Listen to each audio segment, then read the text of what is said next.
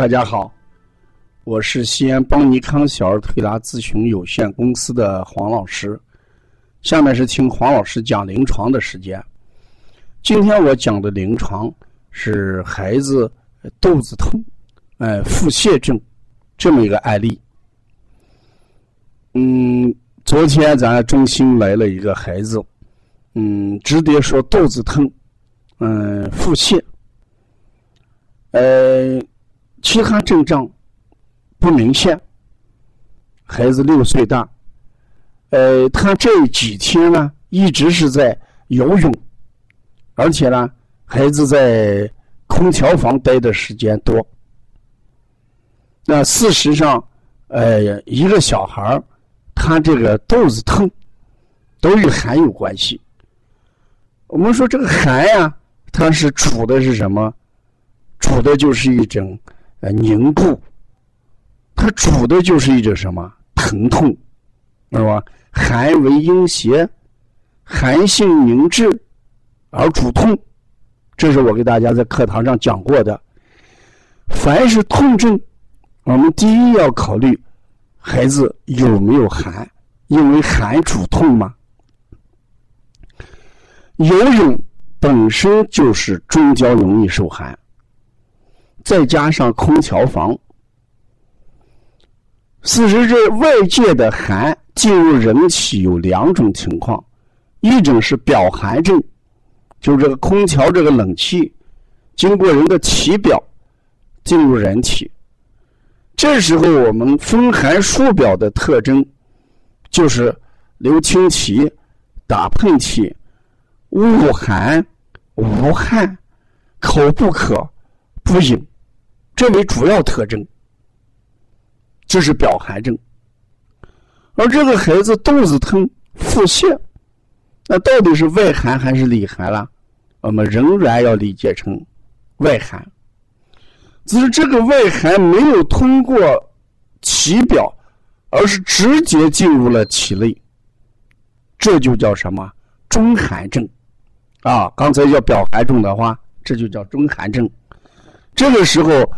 他自然就肚子疼、腹泻、大便次数偏多，嗯，这就是我们古人所讲的那一句话：“冬吃萝卜啊，夏吃姜。”夏吃姜主要是解决中焦的什么寒凉问题。那孩子游完泳之后，我们应该给孩孩子喝一点淡淡的姜汤，这主要是驱除什么？中焦之寒，啊，那中焦之寒除过寒腹痛以外，呃，主要的影响孩子的脾阳受损，嗯，饮食就会下降，这就厌食，不好好吃饭，然后孩子是体乏无力，啊，懒洋洋，嗯，不动，嗯，大便就会出现这个清晰，呃，顽固不化。呃，一系列脾虚症状也就会出现，而且中焦之寒慢慢还会形成沉寒固冷。什么叫沉寒固冷？就是因为夏天孩子游泳、吹空调，而导致中焦受寒，没有及时排出来，也会导致这种寒邪在肚子里面存留的时间很长，脾阳一直受损啊。这是脾虚的另外一个原因。另外，中焦之寒，还会引起孩子寒极而怎么化热？你看这种孩子，我们常常摸起来，他肚子还里面是烫烫的，啊，一揉的话，哎，还会红一大片。这就是我们说的寒极而怎么样化热？总体上，寒在人体里面。滞留的时间越长，对有孩子的生长发育影响越大。嗯，寒主凝，凝则不通，不通则什么痛？寒损阳，阳气不足，孩子代谢就失常，代谢能力就会下降。啊，这是我们呃夏天游泳之后一定要做及时的处理。而且谈到夏天的游泳，也不一定像有些家长啊，必须是每天都去游一次啊，没有这个必要，一周两三次适可而止。因为平时上学没有做过这样呃大密度的游泳训练，呃，突然进入暑假，大家难得有时间，天天去做，人体肯定有一个适应过程。人体到不适应到适应的过程当中，就是症状最明显的时候。当人体适应的时候，反而症状就会消失。这时候我们又开学了啊，所以不要呃太密集，把量要把握住啊。凡事都有一个度，超过了这个度，呃，就会带来这个相反的这个作用。本来是一件很好的事儿。由于大量的密集的长时间的在水里面泡，哎，就会向它相反的方向去发展。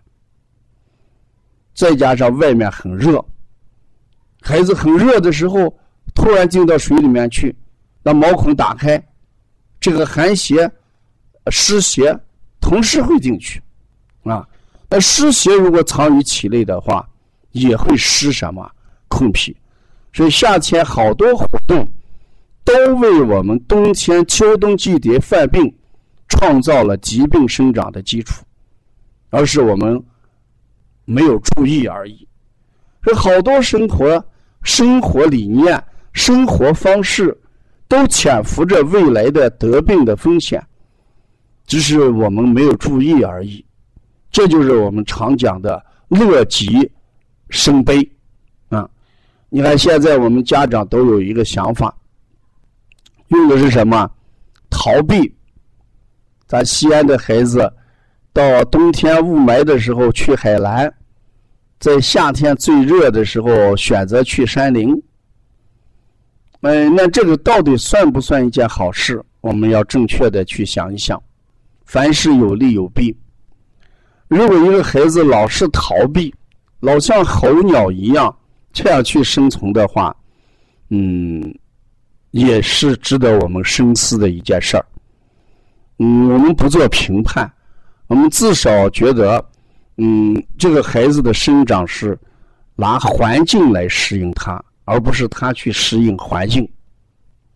雾霾，去海南，大热，我们就去凉爽的山沟里面去避暑。对一个成长中的孩子，我们家长一定要三思而后行。啊育儿是一门学问，育儿更是一门科学。我们不需要做一些伪科学的事情，啊，我们也不需要呃用多种这个改变来让孩子去适应。我想，正确的做法应该要让孩子去适应多变的自然环境。要了解更多的邦尼康文化资讯。加王老师微信：幺三五七幺九幺六四八九，谢谢大家。